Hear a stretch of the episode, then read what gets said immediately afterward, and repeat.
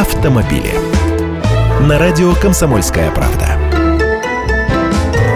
Здравствуйте, я Андрей Гречаник. Американская компания General Motors объявила о своих планах по изменению бизнес-модели в России. Во-первых, Opel полностью покинет российский рынок к концу декабря 2015 года. Во-вторых, марка Chevrolet, которую у нас по-настоящему узнали благодаря бюджетным моделям Lanos, Lachetti, Aveo, Cruze и, естественно, Ниве, станет премиальной. С этой эмблемой будут продаваться только легендарные американские модели Chevrolet Corvette, Камара и Таха. Останется и Кадиллак со своими дорогими автомобилями. Ущипнули себя, выдохнули. Теперь о производстве, поскольку у General Motors в России несколько заводов. Гендиректор Opel Group Карл Томас Нойман прямо сказал, в настоящий момент наши автомобили, которые производятся в России, не обладают достаточным уровнем локализации, а ситуация на рынке не оправдывает серьезных инвестиций в повышение уровня локализации. То есть производство они развивать не хотят. Завод General Motors Auto в Санкт-Петербурге прекратит производство автомобилей в середине этого года. Его законсервируют. Контрактная сборка автомобилей на газе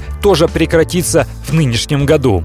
Совместное предприятие GM «АвтоВАЗ», которое производит Chevrolet Niva, продолжит собирать и продавать модель текущего поколения. А вот новой Нивы, устроившей фурор на московском автосалоне в начале прошлой осени, наверное, не будет совсем. Завод по ее производству строить прекратили. Российским владельцам машин Chevrolet и Opel они обещают выполнять гарантийные обязательства и поставлять запчасти.